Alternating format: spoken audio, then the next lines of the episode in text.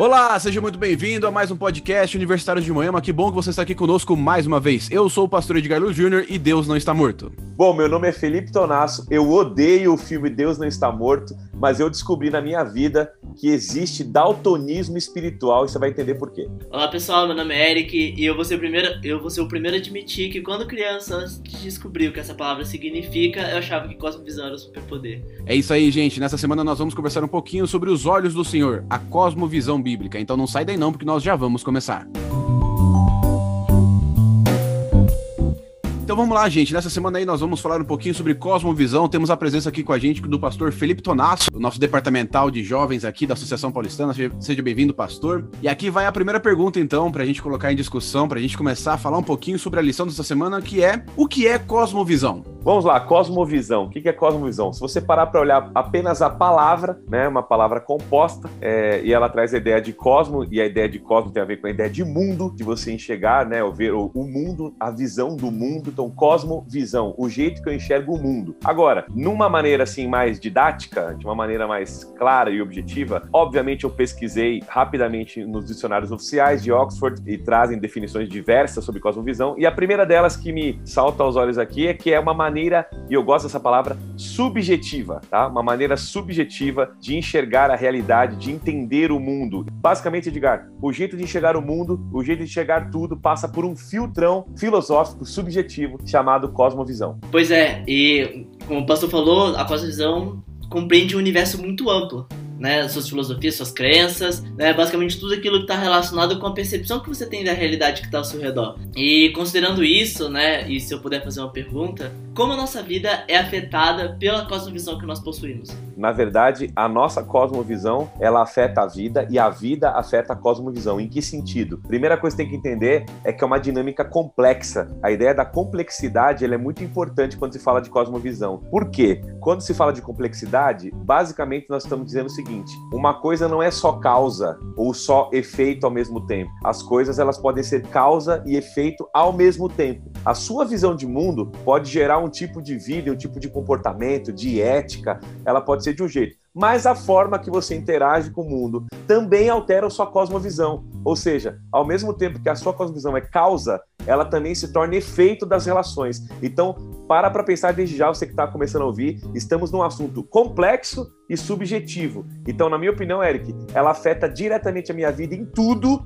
e tudo na minha vida afeta também minha cosmovisão. Exatamente, eu acho que cosmovisão, ela é a linha de raciocínio pela qual você vai levar a sua vida. Poucas coisas na sua vida você vai, vai, vai se deparar ali, alguns conhecimentos que vão definir tanto como você vai ser, como você vai pensar, como a cosmovisão. Ela vai te ajudar a entender o seu lugar no universo, ela vai te entender de onde você veio, para onde você tá indo, que tipo de ser humano você quer ser, quem você vai adorar ou quem você não vai adorar, dependendo da sua cosmovisão. Ela vai realmente pautar a sua vida, a sua filosofia, ela vai pautar pautar suas decisões, ela vai pautar quem você vai ser e no futuro quem você vai educar e como você vai educar também, montando aí uma família ou até mesmo é, em uma roda de amigos, compartilhando as suas experiências, compartilhando aquilo que você acredita. É a maneira como você vai levar realmente a sua vida, é a sua linha de raciocínio, é a sua cosmovisão.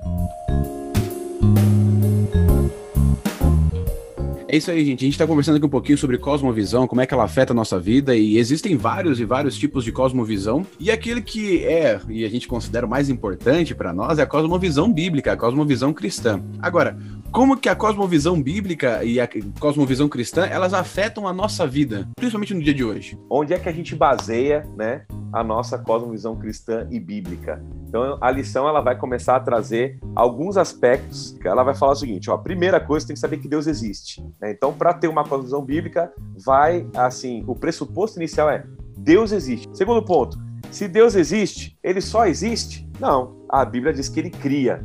Então, se ele cria, minha cosmovisão já começa a partir de um momento que ó, eu creio que é um ser pessoal e que cria. Se ele cria, ele cria por um propósito. Ele cria para algo, para que algo aconteça, para que seja cumprido algum objetivo final. Será que existe uma finalidade na criação? E aí a criação tem que ser estudada. Para isso a gente tem um referencial que é a Bíblia. Deus vai explicar um plano de redenção para essa criação que aparentemente deu errado, mas ele termina dizendo também que esse plano de redenção tem uma base que é a lei. Eu acabei de citar cinco pontos aqui, se você reparou: existência de Deus, a criação, a Bíblia, o plano da redenção e a lei. Então, basicamente, eu não consigo falar de cosmovisão bíblica sem primeiro acreditar que existe um Deus, que esse Deus cria, que esse Deus se revela, que esse Deus, ao se revelar, tem um plano e que esse Deus, ao ter um plano, ele tem estatutos bem estabelecidos de como esse plano vai funcionar. Então, para falar de construção bíblica como ela altera a minha vida, eu primeiro tenho que me demorar um pouquinho para entender que Deus é esse, por que ele cria, para que é que ele cria. Eu quero fazer uma pergunta para o Eric agora. Eric, na sua opinião, desses cinco pontos que eu falei, qual você acha que é o mais fundamental, cara, para a gente começar a pensar em cosmovisão bíblica? O que, que mais altera a sua jornada? Eu acho que, assim, um dos que mais afeta a nossa vida e que eu acho que para mim é um dos pontos mais importantes é a figura de Deus como Criador. Eu acho que a figura de Deus como Criador é o ponto central de uma cosmovisão baseada na Bíblia, porque a Bíblia se preocupa desde o seu início a mostrar a figura de Deus e a mostrar que Deus criou todas as coisas, que Deus está por trás de todas as coisas. Então, eu acho que para mim esse para mim é um, é, é um ponto central e que a Bíblia ela traz, obviamente, desde o começo. Você consegue ver que assim, em cada momento do, em cada grande momento da Bíblia, em cada grande lição que você pode tirar, existe ali alguma ligação com esse aspecto de, né, de Deus como criador, né? E de uma criação que foi feita com base de uma criação que nasceu do amor dele. Eu acho muito legal como a, cosmovisão ela sempre procura contar uma história, a história de onde eu vim, onde eu estou e para onde eu vou, né? E dentro da cosmovisão bíblica cristã, a gente entende em primeiro lugar de onde eu vim. Eu vim de um Deus criador, eu vim de um Deus que me planejou, que planejou tudo aquilo que nós é, vemos e, e sentimos, mas a gente entende que nós somos um projeto de Deus. E por causa da entrada do pecado no mundo, eu me encontro na situação desse mundo pecaminoso, mas ao mesmo tempo que eu me encontro no, no, no presente, nesse mundo de pecado, eu sei que Deus tem um futuro reservado para mim. Esse futuro, ele passa pela cruz através do sacrifício de Jesus e me leva até uma vida eterna no céu. Há uma restauração da criação de Deus ao plano de perfeição que ele havia criado então essa cosmovisão me ajuda a entender de onde eu vim, onde eu estou e para onde eu vou. E puxando um pouco de sardinha, essa é a melhor cosmovisão, porque eu tenho certeza qual que é o final da história. Algumas outras cosmovisões não têm bem essa, esse final definido, assim como também não tem muito definido o começo e nem o fim, só tem definido o momento presente. A cosmovisão bíblica, ela, ela fala o seguinte, olha, você veio de um projeto perfeito de Deus, infelizmente algumas coisinhas deram errado, mas no futuro Deus vai consertar isso e vai restaurar todo o projeto para que você viva viva a felicidade que Deus tinha reservada para você. E, bom, pessoal, passando para um outro ponto, quando a gente olha a cosmovisão bíblica, uma parte muito, muito importante da narrativa é o plano da redenção, uma parte que é contada com muito detalhe né, de, dessa narrativa, né, que tem como momento chave o sacrifício de Deus por nós pelos, pelos nossos pecados. E aí vem mais uma pergunta que eu, que, eu, que eu gostaria de fazer: qual o tamanho da importância do sacrifício de Cristo e desse plano da redenção para nossa cosmovisão bíblica? Eric, Eric, Eric, cara. E essa pergunta para mim ela é, ela é incrível, ela é fundamental e quem responde essa pergunta encontra a vida, né? Qual a importância de Cristo é, ter sido enviado para morrer por nós nesse plano de cosmovisão que a Bíblia apresenta? Cara, é a primeira coisa que me vem à mente, o amor incansável e imensurável de Deus por nós né, que brota de uma cosmovisão de um Deus que cria, mesmo sabendo, a gente já citou aqui, que daria errado, em outras palavras, ou seja, que o homem com a liberdade que tinha ia negá-lo, ele escolhe pagar esse preço enviando seu filho, né, o próprio Deus encarnando, e o, e o verbo é bonito, que ele se esvazia para poder morrer é, em nosso lugar e nos substituir, nos redimir, né? A palavra redenção, ela aparece muito forte do lado do Criador, né? O Criador e Redentor, porque ao criar, e, a, e aqui tá a beleza, Eric, ao criar, ele já sabia que precisaria redimir, porque com a liberdade que nós temos, nós temos como seres humanos, e Deus na sua presciência, ele sabia que o homem com tanta liberdade poderia sim negá-lo. E o amor implica em liberdade, vocês sabem já estudaram isso. Sem liberdade não há amor, né? Não seria, nunca seria amor. Então, essa liberdade maravilhosa que ele dá para o ser humano, antes dele criar, diz assim: olha, eu vou pagar essa conta, né? Eu vou assumir esse, esse processo. Então, criação e redenção andam juntas, não dá para separar. E quando ele fala de Cristo, ele fala assim: olha, o Cordeiro de Deus, ele foi dado, ele foi entregue antes da fundação do mundo. O que, que ele quer dizer com isso? Antes do mundo ser mundo, na metanarrativa e na cosmovisão bíblica, o Cordeiro já havia dito assim: eu vou, eu vou morrer, eu vou pagar e vai valer o meu sangue. Ou seja, Deus vai se entregar por nós, vai encarnar, vai viver entre nós para que essa criação seja redimida e para que o nosso valor seja aprovado para todo o universo, o quanto esse Deus é amor e o quanto a gente vale para ele. Cara, para mim, primeira coisa é valor, né? A misericórdia de Deus trazendo um valor imensurável para a vida humana. Para mim, a primeira coisa é valor. E a segunda coisa, também um modelo. Ele, para mim, é um grande modelo de cosmovisão. Ele, para mim, é um grande modelo de ética. Ele, para mim, é um grande modelo de vida. Em que sentido? Ele morre por mim, ele é salvador, mas ele assume um papel, a gente sabe disso, de senhor da minha vida, de modelo da minha vida. Então, para mim, o papel de Cristo é meu valor e o amor e o modelo maravilhoso que ele deixou para nós de maneira incrível para a gente poder viver o plano dessa cosmovisão. Eu acho que o sacrifício de Jesus ele, ele tem um papel fundamental na cosmovisão bíblica cristã, até porque ele é o ponto de mudança na nossa vida. Ele é, ele é o ponto na história, ele é o ponto que, que nos transforma. É por ali que nós temos a vida eterna, é por ali que nós alcançamos o plano de Deus para nossa vida. Então, quando nós nos relacionamos com a redenção, nos relacionamos com Jesus, nós nos relacionamos com o ponto alto de todo o objetivo de Deus para minha vida e para a história da humanidade. Ele mandou o seu filho aqui para que todo aquele que nele crer não pereça, mas tenha a vida eterna. Isso quer dizer o seguinte, que é através de Jesus, através do seu sacrifício na cruz, que ele vai redimir, vai, vai resgatar a humanidade inteira, ou, ou todos aqueles que, que quiserem realmente fazer parte desse plano de salvação, né? É uma cosmovisão bíblica cristã que não passa, ou que não aborda Jesus, ou que não usa Jesus como ponto alto da, da, da sua, da sua narrativa, da sua cosmovisão, ela não vai servir para muita coisa, ela vai simplesmente te deixar num mundo onde você vai ter um Deus que se relaciona com você, mas ao mesmo tempo não se importa se você vai estar vivo ou não, se você vai estar salvo ou não. Ele vai existir e você vai existir enquanto a, a, sua vida durar. Agora, quando você coloca Jesus na, na sua cosmovisão, quando você coloca ela no ponto alto, você tem um propósito, você tem um lugar para onde ir. Através de Jesus, você consegue alcançar uma vida eterna para você. Não somente para você, mas para as pessoas que estão do seu lado também. Porque é o seguinte: quando você aceita a cosmovisão que fala que Jesus é o ponto central da sua mudança, você também aceita o seguinte: que depois que você entende essa, essa redenção, depois que você entende essa salvação, você quer levar todo mundo com você. Então você trabalha para você mesmo, você trabalha para os outros, para que eles também tenham a oportunidade de aceitar essa maravilhosa oportunidade que você já aceitou também. E agora uma coisa interessante, Tonasso e Eric, é, é o seguinte: se o ponto alto de toda a cosmovisão bíblica cristã é Jesus Cristo e a transformação que ele nos traz, e a oportunidade de salvação e tudo aquilo que é, Jesus veio fazer aqui na Terra, por que, que Deus faz questão de colocar uma lei dentro da cosmovisão para a gente seguir? Por que, que nós temos essa lei se ali é Jesus que salva, é Jesus que transforma, é Jesus que nos dá tudo? É, por quê? Por que, que nessa cosmovisão, nessa bendita cosmovisão, nós temos que ter uma lei, então, uma lei moral nos guiando? Como a gente estabeleceu no início do episódio, a cosmovisão bíblica, ela aponta e ela tem como fundamento central a figura de Deus. Deus como criador, Deus como redentor, Deus como alguém cheio de amor, ao ponto de imprimir a sua imagem, a sua transcendência em nós seres humanos. E muito porque a natureza humana foi contaminada pelo pecado, a gente acabou se distanciando um pouco e certas questões a respeito do, do da natureza de Deus, das suas características, ficaram um pouco distantes de nós e acho que a gente teria uma dificuldade muito, muito grande de poder entender tudo aquilo, tudo aquilo que significa sermos a imagem de Deus, né? Termos Deus, né? Ou, ou, do que significa o amor de Deus que Ele trouxe pra gente que nós temos que estender para as outras pessoas. E eu acho que a lei de Deus, ela justamente vem para isso, até porque ela reflete o amor e a natureza dele. A gente falou também disso, né? No, no episódio anterior em que nós falamos sobre a lei. E a lei, ela nos ensina muito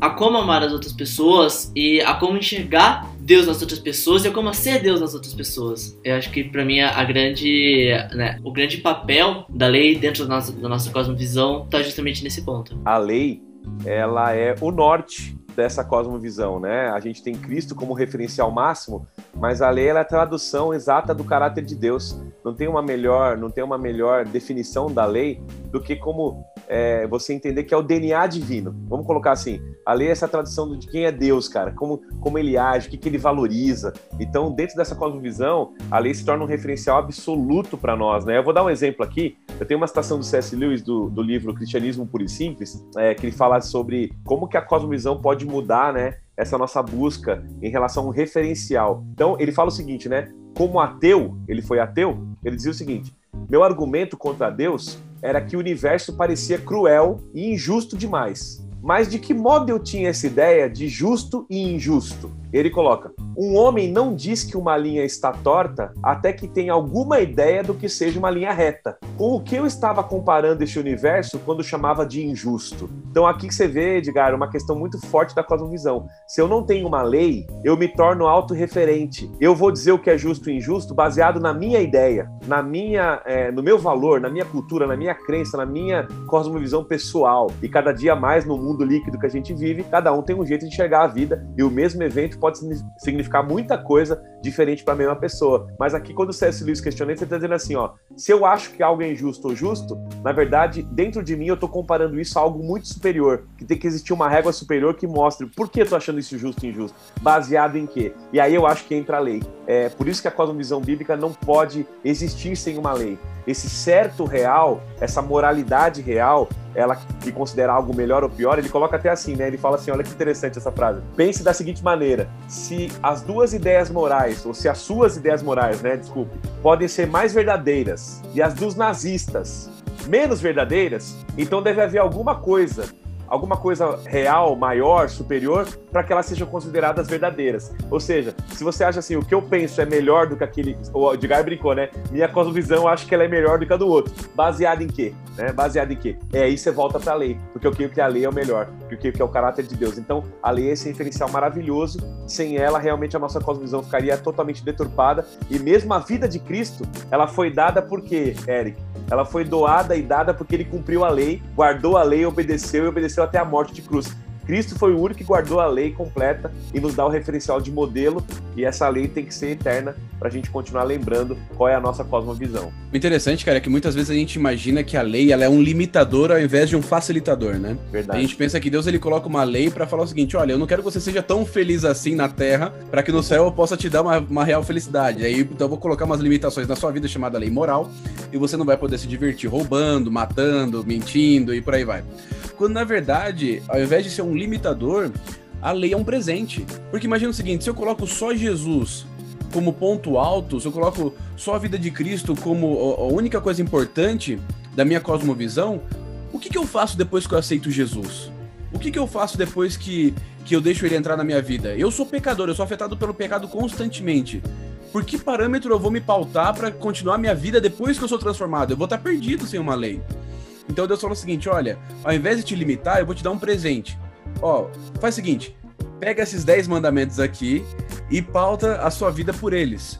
Eles vão ser resumidos em duas coisas: amar a Deus sobre todas as coisas e ao próximo como a ti mesmo. E aí você vai conseguir refletir o caráter de Cristo e o caráter de Deus que é refletido, que está que tá ali na lei, né?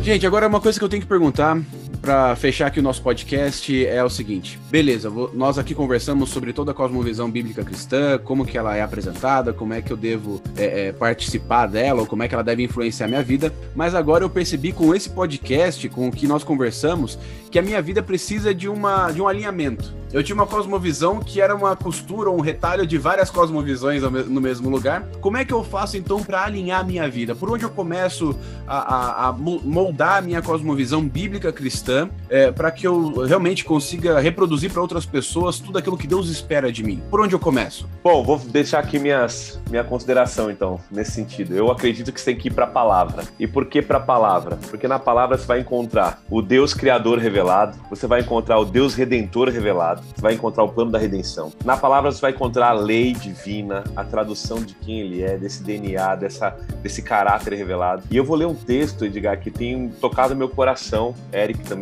você que ouve a gente, está em Hebreus capítulo 4, verso 12, e eu queria dizer o seguinte, ele diz assim, olha, a palavra de Deus, ela é viva. Presta atenção nisso aqui, você tem que estar tá ouvindo com carinho. Ela é viva, ela é poderosa. Então não é qualquer palavra, eu não estou falando de filosofia, de ideologia, de cosmovisão e narrativa humana. Eu estou falando de uma palavra que é viva e poderosa e que criou os mundos essa palavra, quando ela falou, quando ele falou, é, tudo se fez. Ele disse haja e ouve, né? Bilhões de galáxias foram criadas pela palavra, tudo foi criado pela palavra, toda a complexidade do mundo. Então, essa palavra que ele fala, ela é viva e poderosa. E ela é mais cortante, diz o texto, que qualquer espada de dois gumes, penetrando entre alma e espírito, entre junta e medula. E eu amo essa parte aqui, ó. Trazendo luz até os pensamentos e desejos mais íntimos, trazendo a luz até os pensamentos e desejos mais íntimos. Por que eu estou falando disso? Porque a palavra para mim, Edgar, quando a gente vai para a Bíblia, quando a gente abre o texto bíblico, você que quer fazer uma viagem aí de alinhamento da sua cosmovisão com a prática, volta para o texto bíblico. Volta para o texto bíblico, porque a palavra não é só estudar a Bíblia, não é só saber teologia. Essa palavra é poderosa, cara. Ela corta a alma, ela penetra o espírito, ela traz à luz pensamentos e desejos mais íntimos, ou seja, ela traduz quem Deus é, ela, ela confronta a gente, ela ilumina os quartos mais escuros da nossa alma. E eu acredito que Paulo fala, quando ele diz assim, né? A gente vai é, renovar-se quando a gente renovar nossa mente. Lembra que ele fala, transformar-vos pela renovação da vossa mente, né? Ele fala assim: sofram metanoia, se arrependam, expandam a mente de vocês para que vocês possam experimentar a boa é, vontade de Deus, a perfeita e agradável vontade de Deus. Em outras palavras, eu diria o seguinte: para mim, o conselho mais simples possível, cara, que eu diria para quem ouviu esse podcast dessa lição, volta para a palavra, volta para o texto, abre o texto, deixa a palavra que é viva e poderosa mexer na sua cosmovisão. E eu vou dizer, cara, ela altera a nossa cosmovisão de um jeito. E eu brinquei falando do daltonismo e vou fechar com o daltonismo. Lembra quando eu falei que existe daltonismo espiritual? É porque tem um reino de Deus acontecendo, tem realidades acontecendo hoje em dia. É, essa polarização não é à toa num tempo que a gente mais precisa de unidade para o Espírito Santo agir na igreja. Entende isso? É, você discernir o tempo que a gente está vivendo, ele é muito importante e, e para isso você precisa da palavra, você precisa da, da, força da palavra, da vida da palavra soprando em você, soprando vida em você. E eu vou falar do daltonismo por quê? Porque aquele texto eu vou aplicar de um jeito que não é teologicamente correto, tá? É só uma ilustração, galera. Mas lembra quando Nicodemos fala assim: Senhor, o que eu tenho que fazer? Ele fala assim: você tem que nascer de novo. Porque quem não nascer de novo, o que ele diz? Não pode ver o reino de Deus. Lembra disso? Quem não nascer de novo não pode ver o reino de Deus. Óbvio que ali está falando sobre salvação, né? Adentrar o reino. Mas eu gosto de aplicar, tomei a liberdade aqui só para aplicar com uma ilustração, dizendo o seguinte: se a gente não nasce de novo, Edgar e Eric, você que está ouvindo a gente, a gente não enxerga as coisas com a cosmovisão de Deus. É, é, essa cosmovisão ela nasce de um novo nascimento em nós. E onde que brota esse poder? Cara, em contato com o Cristo, em contato com a palavra viva. Então, eu vou para a palavra, essa palavra me muda de dentro para fora, renova meu pensamento e aí eu passo a experimentar o alinhamento da boa, perfeita vontade é, de Deus, né? E agradável vontade de Deus. Então, minha dica pastoral é: volta pro texto, acredita que ele é vivo e poderoso, ele traz à luz pensamentos e desejos íntimos, ele transforma você, ele conduz você e essa, e essa palavra é poderosa para te trazer um novo olhar. E aí você troca as cores. Sabe aquele óculos que o daltônico coloca? Ele, ele coloca. Já viram esses óculos que o daltônico usa? Às vezes ele coloca o óculos assim, quando ele coloca, ele, caramba, eles começam a chorar. Eu choro vendo esses vídeos, porque a galera começa a chorar de ver pela primeira vez as cores da vida, de verdade. E eu diria para você, talvez o que falta para a galera é voltar pro texto para que Deus mude a nossa cosmovisão e troque o nosso óculos para a gente poder enxergar o reino de Deus. Quem não nascer de novo não pode ver o reino de Deus. E é para mim esse é o meu exercício, voltar para a palavra para que eu possa enxergar a cosmovisão divina. É, eu concordo, assim, com absolutamente tudo que o pastor Zonassa falou. Assim, para mim, quando você, quando você quer viver segundo uma cosmovisão que tenha Deus como centro, você tem que olhar e viver segundo aquilo que Deus deixou pra gente, aquilo que reflete as características de Deus, né? É aquela coisa, ok, eu a partir de agora eu adoto uma cosmovisão que tenha Deus como objetivo. Como que eu faço para me aproximar desse objetivo central, do ponto central da cosmovisão que eu tô adotando? A partir daquilo que ele deixou para mim, aquilo que reflete quem Deus é e, né, e, aquilo, e aquilo que Deus espera, que é a lei, e o próprio Cristo, segundo o testemunho que ele deixou quando ele viveu aqui. Olhando para Deus e vivendo o máximo quanto a gente puder, segundo aquilo que a lei diz e segundo aquilo e segundo o testemunho que Cristo deixou, a gente consegue ver o ponto de chegada lá no topo e a gente consegue ver cada degrau da escada que a gente precisa subir para chegar lá. Assim, isso não é nenhum achismo do Eric, isso não é uma opinião, isso tá na Bíblia. Cristo, no, enquanto ele se vê que ele falou, eu sou o caminho, a verdade e a vida, ninguém chega ao meu Pai senão por mim. E o salmista, em Salmo 119,5, fala, lâmpada para os meus pés e a tua palavra e luz para o meu caminho. Então assim, se, é, se não é a partir da palavra de Deus e do testemunho de Cristo que a gente chega até Deus, que é o ponto central da nossa cosmovisão, eu sinceramente não sei que outro caminho seria esse. Um conselho que eu daria para você que tá querendo se alinhar à cosmovisão bíblica cristã é começar pela história. Começando Pela história, você vai encontrar ali em Gênesis já no comecinho, do, no primeiro versículo, um Deus criador, um Deus que te criou para você ser perfeito. E depois que algumas coisas dão errado, eu quero que você continue na história junto com Deus, porque Deus não vai abandonar a humanidade em nenhum momento da, da, da construção da história da Bíblia. E ele faz, e ele monta toda a história falando o seguinte: olha, eu vou mandar uma, um, um Messias, eu vou mandar um Cristo para morrer por vocês, para que um dia vocês sejam restaurados ao meu plano de salvação. Então começa pela história. Entende como é que Deus te criou. Entende por que, que ele te criou. E depois que você entende isso, entende como ele quer te salvar, como ele quer te restaurar esse plano original da criação lá do Jardim do Éden. E você vai entender que existe um Deus amoroso, existe um Deus poderoso, existe uma linha de raciocínio em tudo aquilo que ele faz. E a Bíblia, ela consegue apresentar uma história que continua na sua vida, que continua na sua vida na vida das pessoas que você vai entrar em contato. Ou seja, a história ela começa na Bíblia, mas termina na sua vida e ela só vai acabar quando realmente você chegar ao céu, alcançar o início da felicidade eterna que Deus tem reservada para você. Então comece pela história da Bíblia, você vai encontrar um Deus maravilhoso e um Deus que segue uma linha de raciocínio de amor do começo, no meio e até o final da história, beleza? Bom, gente, é, nós vamos ficando por aqui. Muito obrigado pela sua presença, muito obrigado por ver esse podcast até o final. Não se esqueça de compartilhá-lo com os seus amigos, com a sua família, com as pessoas que você gostaria que tivesse uma cosmovisão mais alinhada com a Bíblia e com o ministério de Cristo. Fique com Deus, um grande abraço e até mais. Abraço, pessoal. Tchau.